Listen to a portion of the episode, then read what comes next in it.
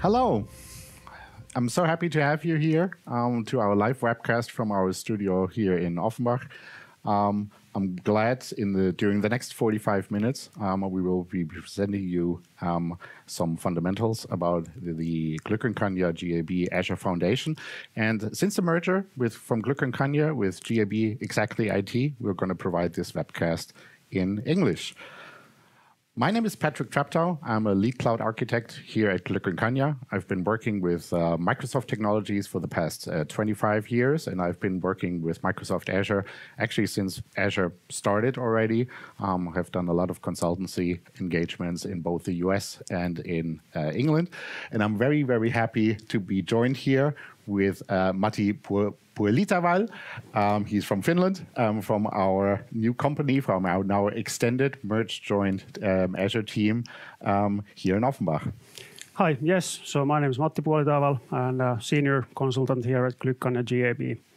And as Patrick said, originally from Finland and uh, been working in the industry for roughly 15 years now. And uh, uh, of, of those, uh, the last four years I've spent in the Azure domain. Mm. And on top of the Azure consultation, I also do trainings uh, on, on Azure and uh, DevOps topics, mm -hmm. as well as lead the internal development of our Azure Foundation tool. Mm, great.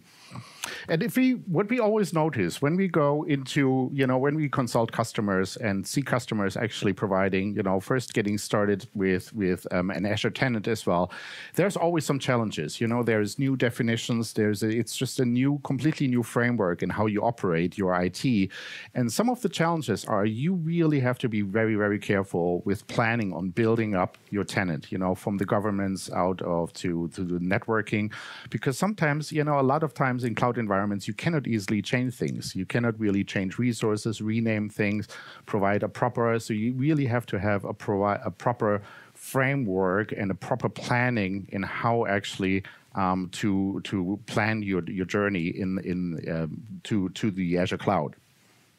Yeah, and the thing with Azure is that deploying resources is really really easy, uh, but the management is uh, quite a lot yeah. harder, especially at the scale. And most of the traditional tools you have available uh, from the on-premises they uh, are not uh, available in the Azure, mm. and uh, of course you need to also need uh, need to uh, upskill, learn new skills to to operate efficiently, and building the, the uh, landing zones, it's really easy to uh, forget things like uh, monitoring, automation, cost cost savings uh, yep. from the solid foundation that you build. Mm. Yeah, I've seen that many many times, even with customers or so, that they started building, you know, providing having a POC in Microsoft Azure. They're starting building up resource groups and you know a couple of workloads. Later on, they want to get more serious and they want to start. Okay, well now we're going to have um, really production workloads, and they quickly know well there are some limitations. I, I cannot really rename things anymore or any resources. Uh, I have to maybe, you know, kind of put them into different into specific management groups for governance and compliance and all that. So that's all, you know, things that we try to address and try to um, actually help you with with the Glück+Kanja GAB Azure Foundation as well. So when we talk about the Azure Foundation, um, it's really just a framework. It's it's a you know it's a combined Microsoft best practices with our best practices in the field, and uh, you can pretty much view that view the Azure Foundation as a collection of scripts, templates, best practices, and policies. Correct? Yep. And when we when we have that, you know, the basic the basic the base foundation where we actually build the Azure foundation on is the Microsoft Cloud Adoption Framework. And I think you can tell us a little bit more about that that framework as well. Yeah. So Microsoft Cloud Adoption Framework is basically Microsoft vision uh, on uh, how customers or how they see how customers should execute their cloud journey. Mm. So it's a consolidation of uh, best practices from Microsoft employees, customers, partners, and uh, it provides you with uh, guidance and tools uh, for the whole life cycle of the cloud adoption. So from the beginning up to operating the cloud native workloads. Mm. And it all starts from the strategy phase where you define the business motivations, business strategy for the for your cloud adoption. Uh, then in the plan phase, uh, you kind of uh, turn those those aspirations into into actionable plans. And in the ready phase, you, you start the implementation of the first landing zones. And this, this is where the uh, uh, Azure Foundation comes into play. So the ready phase has a really big impact on how successfully and efficiently you are able to then run the adoption phase, and then on top of that, the management and govern phase. And with that, we would like to help our customers to make the adoption as easy as possible. And especially, you know, one thing that's very different in from an on-premise environment, you really have to clearly plan your journey into the cloud. And that's actually where the Azure Foundation kicks in and will actually help you to address some of the um, um, some of the challenges that we described earlier with that. So if we're going to come about the reasons why you actually need the Glück & Kanja GAB Azure Foundation, it's really just to address those challenges, to really start carefully planning your different building blocks, because you can view Azure pretty much, I always see them as different building blocks that you can dynamically kind of switch together. And if you have building blocks and you start building building up your house, you know, it's very, very hard to actually remove building blocks and actually kind of switch them around, right? Yeah. So and if I would like to summarize the Azure Foundation, so it's kind of our vision or consolidation of best practices, both from Microsoft and as uh, and what we've collected from the as a team uh, with the combined experience of more than 20 years uh, from the field, and it's been distilled into a into a product. Mm. And with the standardized delivery model, we can deliver the product in just a matter of weeks for the customers to giving them the short lead time to cloud. Mm-hmm. And if you're actually going to go a little bit more into what the Azure Foundation includes, um, you know, you're one of the lead developers. You can probably, of course, best uh, best describe what what the what what the Azure Foundation is. For me, it's just you know it's a framework what I mentioned earlier, consisting of you know scripts, ARM templates, but then also what you mentioned earlier, the best practices not only from Microsoft but from our experience from the field. Yeah. So I think you said that it's a standardized framework, uh, but I would like to emphasize that it's uh, it's always delivered uh, based on the customers mm-hmm. customers needs. So it all starts from defining the organizational structure, security and compliance settings, building the blocks up to the networking, monitoring, automation, and each of these components can be, can be, as said, tailored for the customer's needs. And all of this is delivered uh, using the industry standards for uh, infra as code and uh, mm. DevOps practices. Mm. And you bring up a very good point. It's infrastructure as a code, actually, because, you know, of course, you can start building up your, your, your Azure tenant actually manually, you know, by clicking through the portal. But we all know, you know, automation and it's carefully planned automation is always best to overcome human error. You can have a typo in there, you can forget about things, and you know we'll cover some of the things, you know, a lot of those those issues also um, now in this webcast um, as well and I really enjoy the, the, the next slide, which is pretty much defines the different levels that we provide with the Azure Foundation. You know, you start really much, pretty much from the bottom with, what you call level zero, the launch pad, which is bootstrapping your environment and getting up and running, and you end up at the what we call app zones, where actually the workloads are running. Yeah. So. Um in, in, in theory, the Azure Foundation is a collection of uh, landing zones built on top of each other, and uh, in our case, it's been built uh, with using Terraform. Mm. And as you said, uh, you start from the beginning, lay down the foundations, then uh, comes the networks, uh, automations, shared services, and finally the app zones where the applications live. Mm. I mean, that's a really good representation. So it's really how you step by step level up your Azure tenant actually, and it's culminating in the Azure in the app zones where actually the workloads live. And you mentioned also what you see here is Terraform. You know, um, you know, I used to, of course, when we started, also with Microsoft Azure, build a lot of ARM templates or PowerShell scripts. What is the reason actually that you that uh, that the GAK, um, GAB Azure um, Foundation is built on Terraform? So um, Overall, the Azure Foundation is quite complex product. Uh, there's, as said, already six layers uh, in the Terraform implementation. And previously, we had the uh, tooling built on, the, on, on ARM templates and PowerShell scripts. Uh, but after testing Terraform, we uh, noticed that it handles the complexity uh, quite a lot better than we were able to um, have with the ARM templates and PowerShell scripts. Mm, exactly, yeah. because ARM templates are pretty much static. I mean, they're stateless. You know, you apply a template, and the template will just execute. You know, you can have some dependencies between the templates, but pretty much, if you have a resource and you want to change up the resources, you know, you can't really do that. It will just error out, and that's actually where Terraform comes in. Yeah. So with the concept of state, um, you can represent the actual implementation on uh, from the lower level layers to the upper level, and this has a big, really big impact on the reliability and speed of the delivery. Mm. And one thing that's quite often overlooked is the governance and compliance in the cloud. I mean, governance is really the key also for your building blocks. You know what we're going to discuss later. You know, it starts with properly building up your house with management groups, with subscription and resource groups, because all of those um, policies that we're going to cover later, they are applied on, on, on that level, right? So once we go into what we call the share, shared responsibility model, you know, you have that from your journey. You probably know that slide from an on-prem environment going over infrastructure as a service, platform as a service, and software as a service. Um, you know, you see you see also more and more responsibility and more and more workloads are actually shifted to the service provider, which in this case would be Microsoft and Microsoft Azure.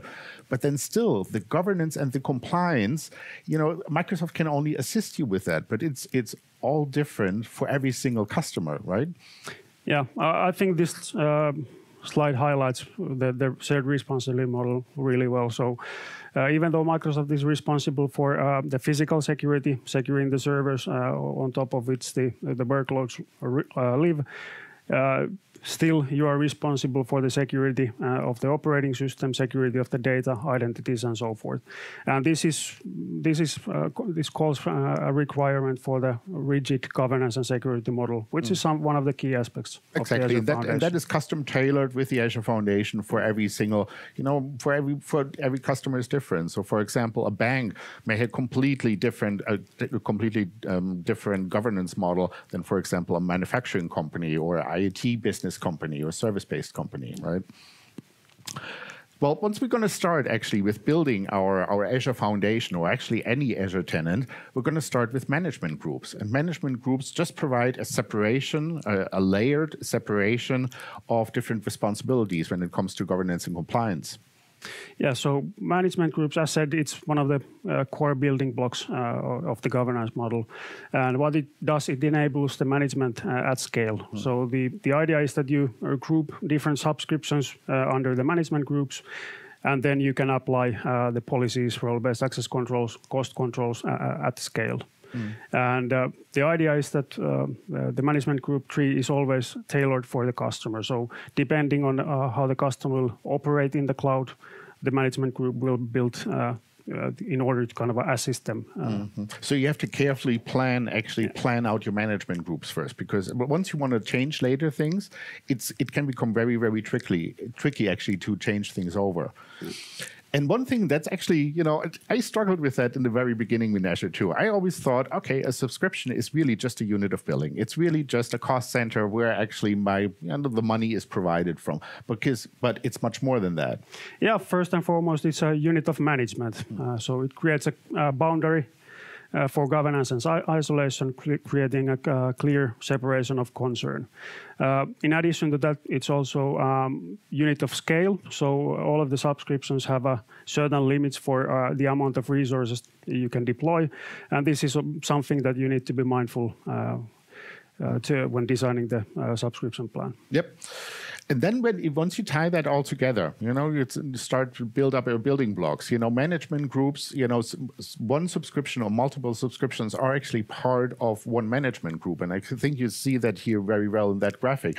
That's all really dependent it really depends on the customer. You know, if it's if you have production or maybe a third party provider that you provide a management group with and all that, right? Yeah. Uh, exactly, yes. Uh, there are certain baselines we, we like to apply. Uh, for example, creating management group for security purposes, uh, for storing uh, subscriptions, uh, storing audit trail data, and then a management group for management purposes, where we host the connectivity, identity subscriptions, and so forth. Mm. But any the rest can be then tailored based on the customer's mm. need and then i mean that's one of your our, our, probably our favorite topics also is then you apply Azure so-called policies uh, to a management group or to and or to a subscription. And that's why it's so important uh, to actually start building that um, building it from scratch and have really really good proper planning. And i think azure policies are one of our favorite topics as well because you know azure policies provides so much functionality around that um, and you, you, probably yeah you can uh, tell us a little, little bit more about that. Yeah so absolutely. So uh, the really nice thing uh, is that you have the real-time enforcement and uh, evaluation. And the idea is that uh, you build your uh, governance and security controls directly into the platform mm -hmm. using uh, Azure policies. And uh, with remediation tasks, you can, if you have an existing environment that doesn't meet the requirements for that you've set through policies, you can run remediation tasks to take the old environment on, on par with the requirements. Mm. That's actually a difference from, from a traditional on-prem environment. In an on-prem environment, you know, you will have Active Directory, you will have several OUs, and you apply group policies on that OU level. So it's it's pretty much more or less static. Whereas Azure policies, they provide you with a compliance, and compliance in, in Microsoft is pretty much like a yes and no. Is that is that resource, the particular resource, compliant with our um, with our policies, with our um, or with our yeah with our enterprise policies, or it's not. And the, the, cool thing about Azure Policy is that what you what you mentioned earlier is the remediation of those tasks. It can say, well, if it's not compliant, then we're going to make it compliant with automation. Yeah, exactly. I, I think uh, you made a good analog uh, or comparison between the on-premise. Mm. If you compare group policies to the uh, the, uh, to the Azure policies. Mm whereas group policy is kind of a fire and forget uh, type of uh, control with Azure policies, you have the uh, you can keep track of uh, how the environment meets the, the requirements that you've set. Mm. But uh, for each rule, there's always an exception, and those can be handled then with uh, exclusion scopes or in the near future with policy exemptions. Mm -hmm. So, how many policies do you ship or, or on, on, average with uh, with the Azure Foundation? So, we've uh, created the default list of 50 uh, something uh, policies, utilizing the best built-in ones, and then adding some custom built built ones on top of that. And most of the custom built ones are, are actually um, policies that enable the management at scale, uh, policies that, for example, turn on uh, automatic backup of VMs or, or manage the update management for uh, for VMs automatically. Mm. Or maybe control access to different locations. For example, you don't want to maybe have some resources. You don't want to allow your administrators or its company policies not to spin up in uh, resources in a in a certain region in Microsoft Azure. So you can prevent that with Azure policies. So it's almost like a complete set of group policies extended to the cloud. And I think what what's highlighted here, you know, that uh, in that graphic, it's it's just an overview about you know the, the dashboarding items and the dashboarding what that you that's provided with the Azure Foundation. Yeah. So as said, with policies, you can always see the, the up-to-date information, how the environment um, uh, aligns or, or how compliant it is uh, with the uh, policies that you've defined. Mm.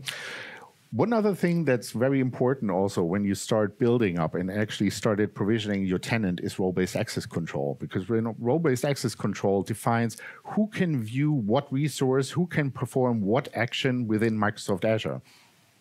Uh, yes, and the devil's in the detail. So uh, all the uh, the inheritance uh, of, of, the permissions uh, apply also for role-based access controls. Mm -hmm. So any owner defined or any owner of the management group is an owner or automatically an owner of any resource below that management group. Mm -hmm. And this, of course, creates a need for a, a robust role-based access control governance. And that already was provided with the Azure Foundation. So they, it comes already with predefined Active Direct Azure Active Directory groups where you can perform certain or have predefined access levels. Yes, exactly. Yep. And uh, well, we rely on on the built-in ones uh, as much as possible. Uh, th those are uh, have gotten better uh, in the recent years uh, and provide quite granular controls on on for for managing the accesses. but there's of, of course always need for uh, uh, custom ones. And in the Azure Foundation, we have a limited owner uh, role-based access control role, which gives the flexibility for application teams to manage the access to their resources by themselves. But then uh, this role doesn't have any permissions to tamper, for example, uh, policies or management groups, so that you ensure that the, the governance has been will be applied. Mm. Another uh, big part is that's often overlooked is to provide an, um, um, a proper audit trail um, for Azure resources. You know, just to actually have a record of who was performing what action in Microsoft Azure for troubleshooting, but then also for compliance reasons or regulatory reasons, for example. Yeah. So activity logs, as you said, uh, it's an whenever someone uh, creates updates or deletes something in the platform, it will create an auto uh, activity log event. And what Audit Trail does is that it's a policy-based automation to uh, control or central, centralize uh, the control of these activity logs and uh, provide features like customizable retention times where the the the uh, for example, there's regulatory compliances that need to be met, uh, and, and, those dictate uh, longer retention of the activity logs. Mm-hmm. And when it comes to governance and compliance, we'll have, you can see here in this graphic how it all to be tied together, you know, with the management groups, with the policies, with the blueprints, which means with the templates and all the scripting that's provided in the Azure Foundation as well. But then also it serves for, um, for some cost management as well. Yeah, I, I think this uh, slide summarizes the uh, previous topics quite well. So you want to set up a cloud uh, native governance, but in order for, for uh, to speed up the cloud adoption, uh, but for that you need to have the management group structure that supports uh, your operations. You need to have the governance and security built in with with the Azure policies. You need to have cost management in place, cost visibility, chargebacking in, in place. And then on top of that, uh, you need to be able to uh, provide standardized environments with with blueprints, or in our case, it's app zones. And you brought up a really good point when it comes to security, because that's one of the next building blocks as well. Is when it comes uh, in Microsoft Azure, um, security is of, of, paramount interest, of course, especially here in Germany as well.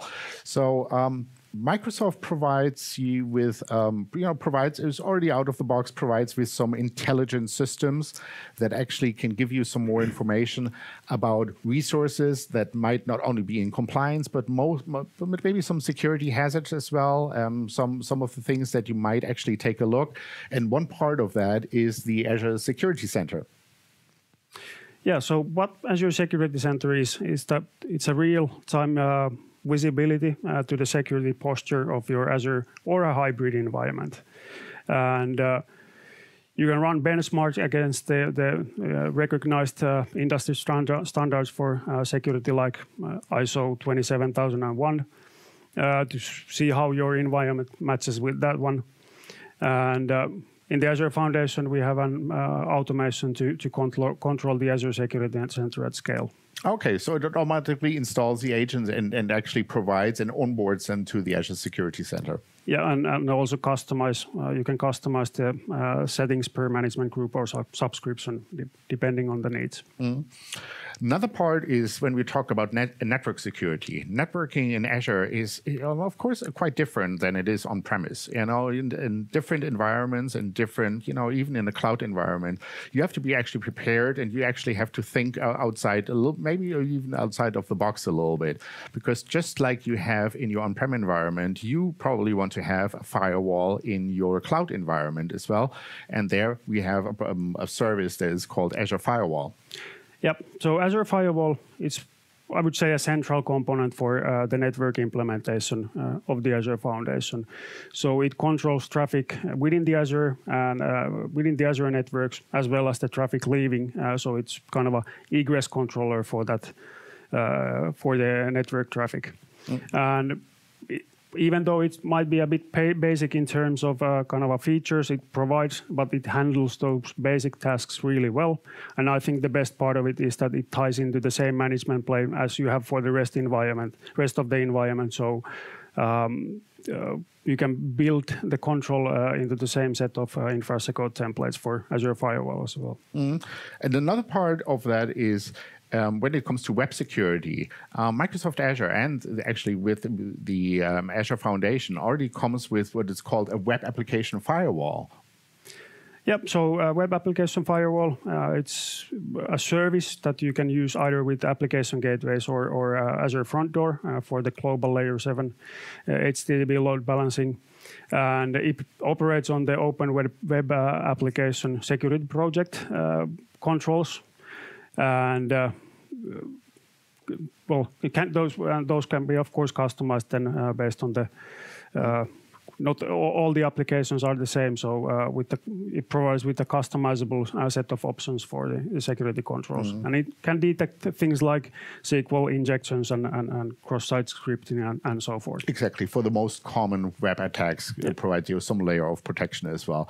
Another layer of protection, I mean, that's what we, you know, what's usually typically covered in the news as well, is uh, DDoS protection. And Microsoft Azure comes out of the box with some DDoS protection as well. Yeah, so I'm not sure if you have uh, ever implemented a DDoS solution in the on-premise. Uh, those typically take months and, and costs hundreds Very of... expensive, yeah, yeah. exactly. So uh, with Azure, uh, you have the, the uh, uh, DDoS standard as a turnkey solution. you can, with, in, in, a matter of minutes, have a, a, full DDoS solution up and running for to protect your environment. And then, of course, provides with customizable uh, options uh, for that, so so so, so that you can fine tune the settings for your, for mm. your environment. Mm. Great, and that actually can be tied. That information from the cloud in from Microsoft Azure, but also from other sources, um, from on-premise sources or different various other sources, they can be combined with a product that's called Azure Sentinel. Yeah, what Azure Sentinel, I, I, think it's a really good example of, of the multi-billion yearly uh, investment uh, into the security of the platform and, and the security ser services that the platform provides. So it's a cloud native, uh, ultimately scalable SIEM uh, and SOAR solution. And uh, with that, uh, you can uh, aggregate any data from anywhere uh, into the into a single solution. Mm -hmm. for, for, yeah. Mm. Well, once we're going to start up building our building blocks, I think the next layer would be now the network. Now we, we actually covered uh, what comes with the Azure Foundation. You know, the first level uh, layers when it comes to governance and compliance. We started building it up with security, and of course, the next part is you know implementing and starting to implement your network as well. And I think the next slide kind of kind of um, yeah, it kind of really shows the core of what the Azure Foundation actually provides. You know, it provides you with what we call a hub and spoke model. Yeah, so hub and spoke model is something we call kind of a traditional way to set up networks in Azure. So the idea behind the hub and spoke model is that you have a single central virtual network in which you centralize all of the uh, services that should be shared among the uh, among the uh, spoke virtual networks. And those services can be things like, for example, hybrid connectivity on premises, uh, firewalling, remote access, uh, application publishing services.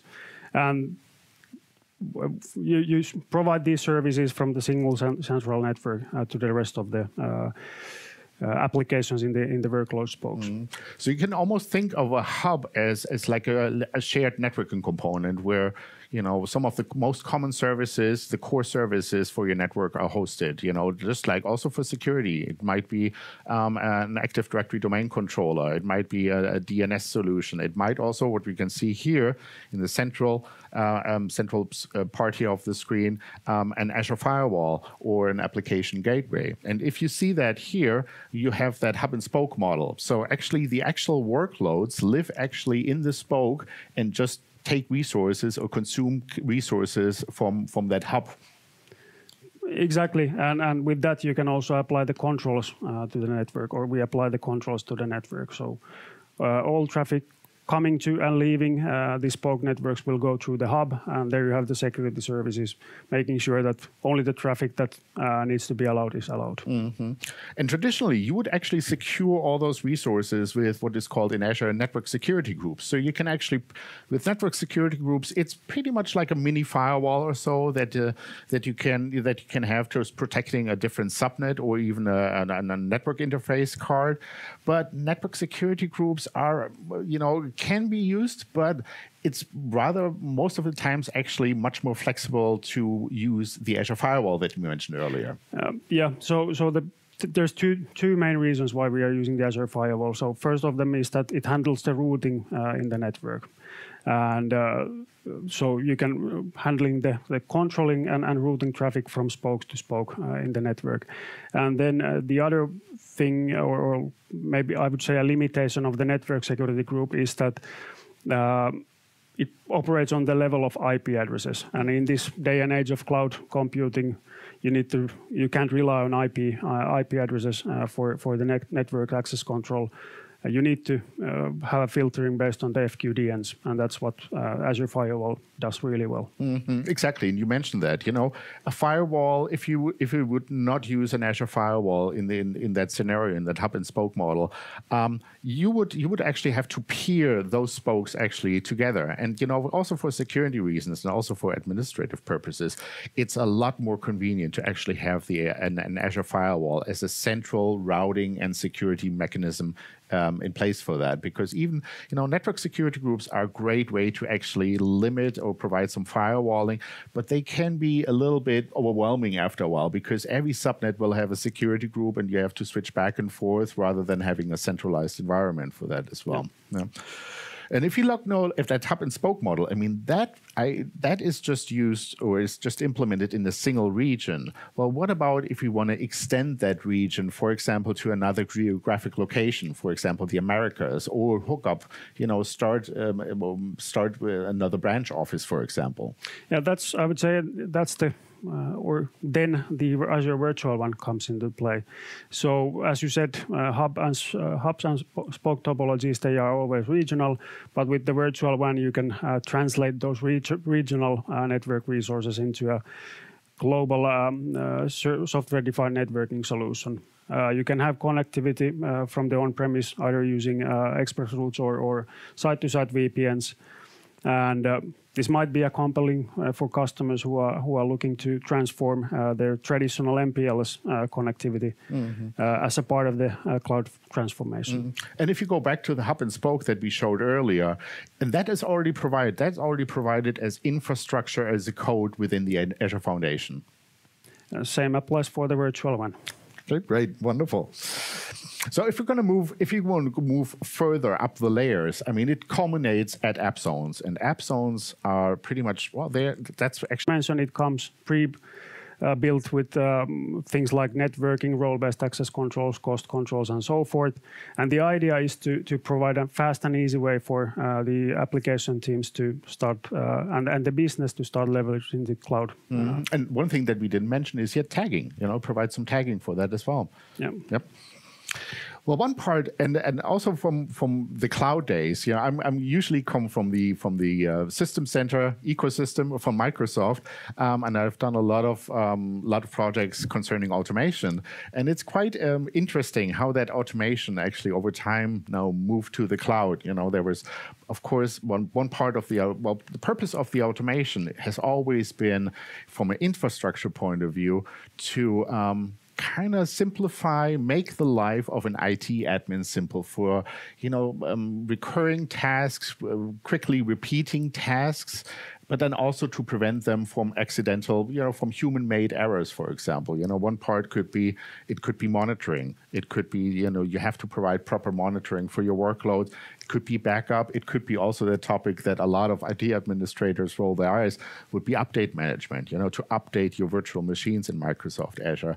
Um, and you know, with the Azure Foundation, there comes some of the automation, and we know that previously from System Center. You know, in System Center that was organized Orchestrator. Now it just kind of moves to Azure Automation.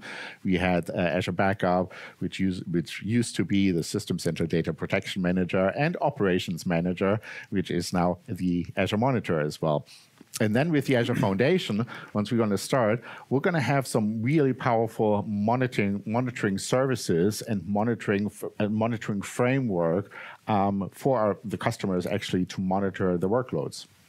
Yeah, absolutely. And as mentioned already before, uh, monitoring is one of the crucial parts of the of uh, management, and you need to kind of turn lights on uh, uh to see what what is happening in your environment. And uh, for the monitoring, we have uh, built a policy-based automation to turn on monitoring on any of any type of resource as soon as the resource is deployed. Mm.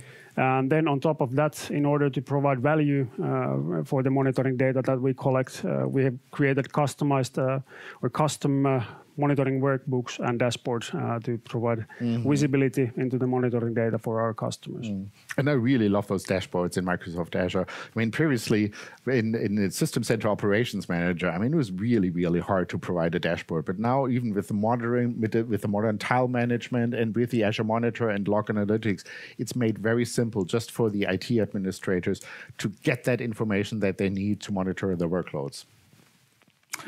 Well, the next part is again, it's it's a it's it's a pain for most administrators, and that comes it, when it comes to update management. You know, a lot of um, you know a lot of um, people assume that in Microsoft Azure, all the workloads, everything is automated, highly automated, highly um, managed already, and highly available directly out of the box.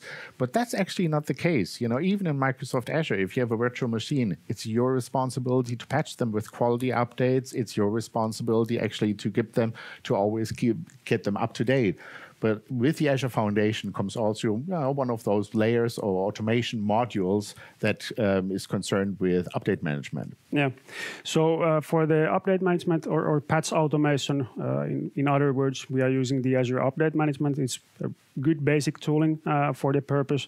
So, but uh, what we built into the Azure Foundation is the uh, automated uh, mechanism to onboard any VM, any regardless of the operating system and location uh, to be a part of the uh, update management as soon as it's been deployed. Mm-hmm. And another part, another important automation that's commonly used is backup automation for virtual machines. So I understand with the Azure Foundation, your virtual machines can be automatically automatically onboarded to um, with a backup agent and automatically provide some backup policies for that. Yep, and uh, as as with the update management as well, it's something you need to have in place, um, and uh, it's also one of the things that um, uh, is kind of easy to forget. And for that purpose, we have created a policy uh, which will enable the backup of VM uh, as soon as the VM is, is deployed, mm. kind of having a worry-free uh, backup solution mm. solution for uh, virtual machine uh, workloads. And that actually shows you again the, the power of Azure policies. You know everything that we discussed earlier. You need to have a proper planning once you get up and running in Microsoft Azure. And the other thing is that's very, very, I'm very excited about that as well. It's uh, providing a backup solution for storage accounts. You know, storage accounts by um, by default they're highly redundant. You know, they're uh, Microsoft stores automatically three to six copies automatically, but once you actually delete something, you delete a file or you delete maybe even yeah, storage out completely, the data is gone. Everything is gone. And actually, with the Azure um, Foundation from Glücker Kanja GAB, um, we provided also, or we provide some solution regarding that issue. Yeah, so most of the PaaS services have really good uh, backup options built into them. And uh, what we've seen is uh, that has been lacking on that regard is, is the storage accounts. Mm. And uh, for that purpose, we've created the custom uh, function-based uh, backup tooling that will allow you to back up storage accounts with the granular backup schedules and retention controls. Mm. And this is based on, or it operates based on the tagging. So tag a storage account with a specific tag, it will be then backed up and kept secure uh, from, mm-hmm. for example, uh, uh, malicious intent or, or an uh, user error deleting mm. something. Yep, just clicking the delete button and oops, it's gone. Well, yep. it's gone forever. Yep. Well, the next one is also an automation um, around cleaning cleaning up your environment. You know, a lot of times I'll do that personally, and I have a lab tenant as well, where I'm just going to provide some resources. Um, you know, try try the latest developments and the latest services for Microsoft, or quickly spin up a lab environment, and then I forget about it. And it's you know the clock keep, keeps on ticking, and it's of course it has to do with cost as well. As soon as you utilize a resource um, it will cost you actually money. And you know, we have with the with the Azure Foundation some cleanup automation regarding that, and also some automation regarding cost management. Yeah. So cost is uh, costs are one of the cornerstones of uh, of the management as well. You need to be mindful about, and uh, for that purpose, we've created multiple functions actually uh, to to uh, keep the costs uh, under control in the customer environment. So there is a, for example, a function which cleans up sandbox subscriptions automatically. Uh, after a certain period of time. Um, you know, it's really easy to deploy something. You're testing something, uh, uh, but then you forget forget it. It runs generates costs every second. so for that purpose, we have the custom build function for that. Yeah. Uh, then, in addition, we have a, a custom-built uh, VM start-stop uh, function, which allows you to have a granular uh, start and stop times. Let's say you have an environment that, that's not utilized 24/7. You want to shut down the servers uh, for uh, nights and weekends. Uh, it operates also with, with, based on tags, and you have really granular uh, scheduling options. So you can uh, kind of, for example, create a sequence of startup sequence for the environment, so that uh, you know that the environment is up and running when the first customer hits it. Mm-hmm. The other thing that I've just noticed here, you have uh, with the Azure Foundation, it has included also a firewall start stop automation. You know, for example, I want to spin up an environment with infrastructure as a code. You know, get my lab up, up and running.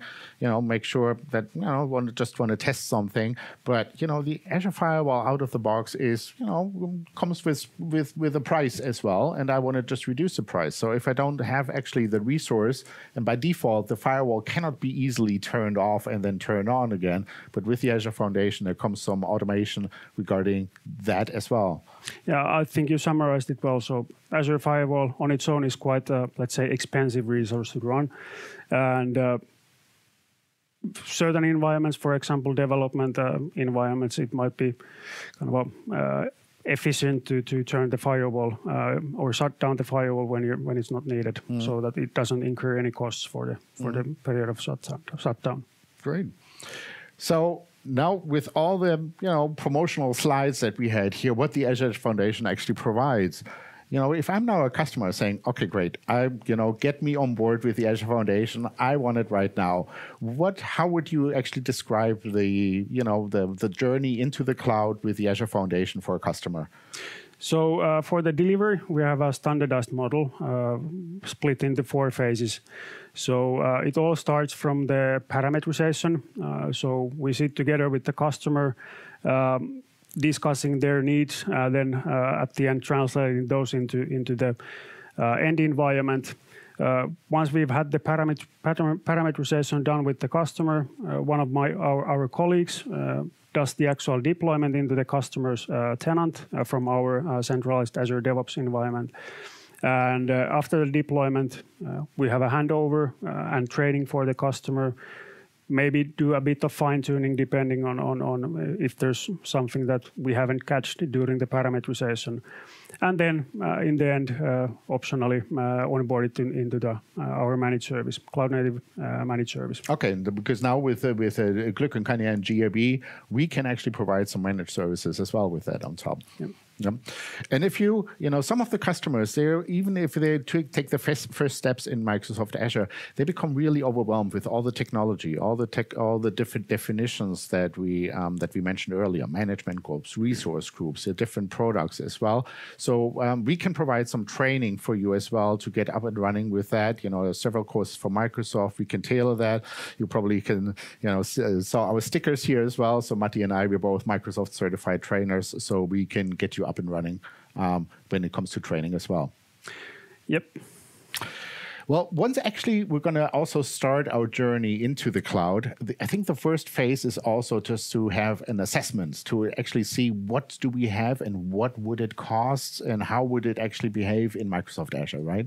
Yeah. So. Uh, like to mention that we provide services for all of the uh, phases uh, of the cloud adoption framework.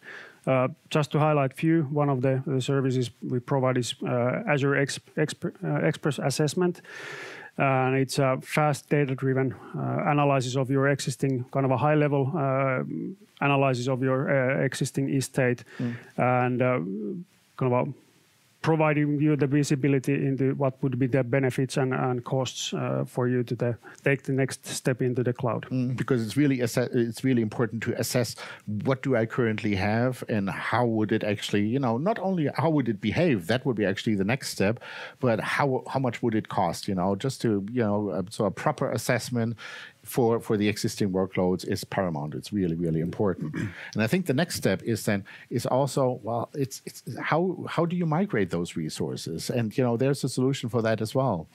Yeah, so where the experts is kind of a high level uh, uh, assessment of your current estate and, and, and, the steps to take it uh, into the cloud.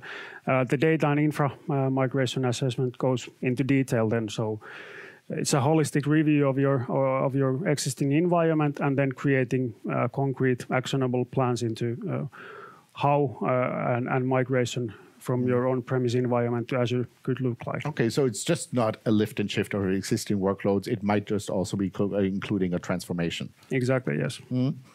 And then the last thing is that we, we can provide is a cost optimization assessment. So it's really just, you know, sometimes you will have, uh, you know, workloads in Microsoft Azure and you over provision some of the, you know, maybe a virtual machine, you know, you really have, you know, maybe too many cores or too much, too much memory. Maybe you can scale it down, maybe even to a B-sized machine as well well. And with the cost optimization assessment, you know, we can help you with, you know, in terms of cost management as well. Yeah. So with the cost uh, optimization assessment, we provide our uh, expertise uh, for you to analyze your running environment in Azure cloud, and then providing the insight where you could see the kind of a, uh, biggest benefits of uh, with fine tuning the environments based on the uh, utilization and so forth. Mm -hmm. Great, wonderful. Well, that was fast. I think we already we're actually already at the at the end of our of our webcast, and uh, we'll we'll provide. Um, our plan is actually to provide on a regular basis some more in-depth information about the Azure Foundation. Well, this was just one of the fundamentals of what the Azure Foundation includes, why you should use a proper way of planning and the Azure Foundation in the first place, and we're trying to actually provide more webcasts of um, actually extending those layers and getting more in-depth technical information for that as well, right? Yeah, uh, as said, this was just a high-level visibility into the Azure Foundation. I'm, I'm looking forward to, for the next sessions to do uh, deep dives on, on specific topics yep. where we also demo how the environment works and deployments and, and, so forth works. Yeah, exactly. I'm really, really excited about that as well. Um, yeah, wonderful. Thank you so much. I um, I hope you enjoyed this webcast. Um, thank you so much um, of joining us on this uh, well here now rainy afternoon um, directly from Frankfurt. Thank you so much, Matti. I'm really looking forward to the to the webcast. Any last words? Thanks a lot, Patrick. Thanks for having me here today. And as said, I'm really looking forward forward for the next sessions. Yeah, I think we've grown really, really into a really good team now. Also with the merger with Glück and Kanja and GAB, and we were just very excited to to finally get to work together um, as well. Well, thank you so much. Um, also in those uh, in those um, times, uh, stay healthy, um, stay safe, and I hope to see you next time. And have a great, great weekend. Thank you. Thank you. Bye bye. You.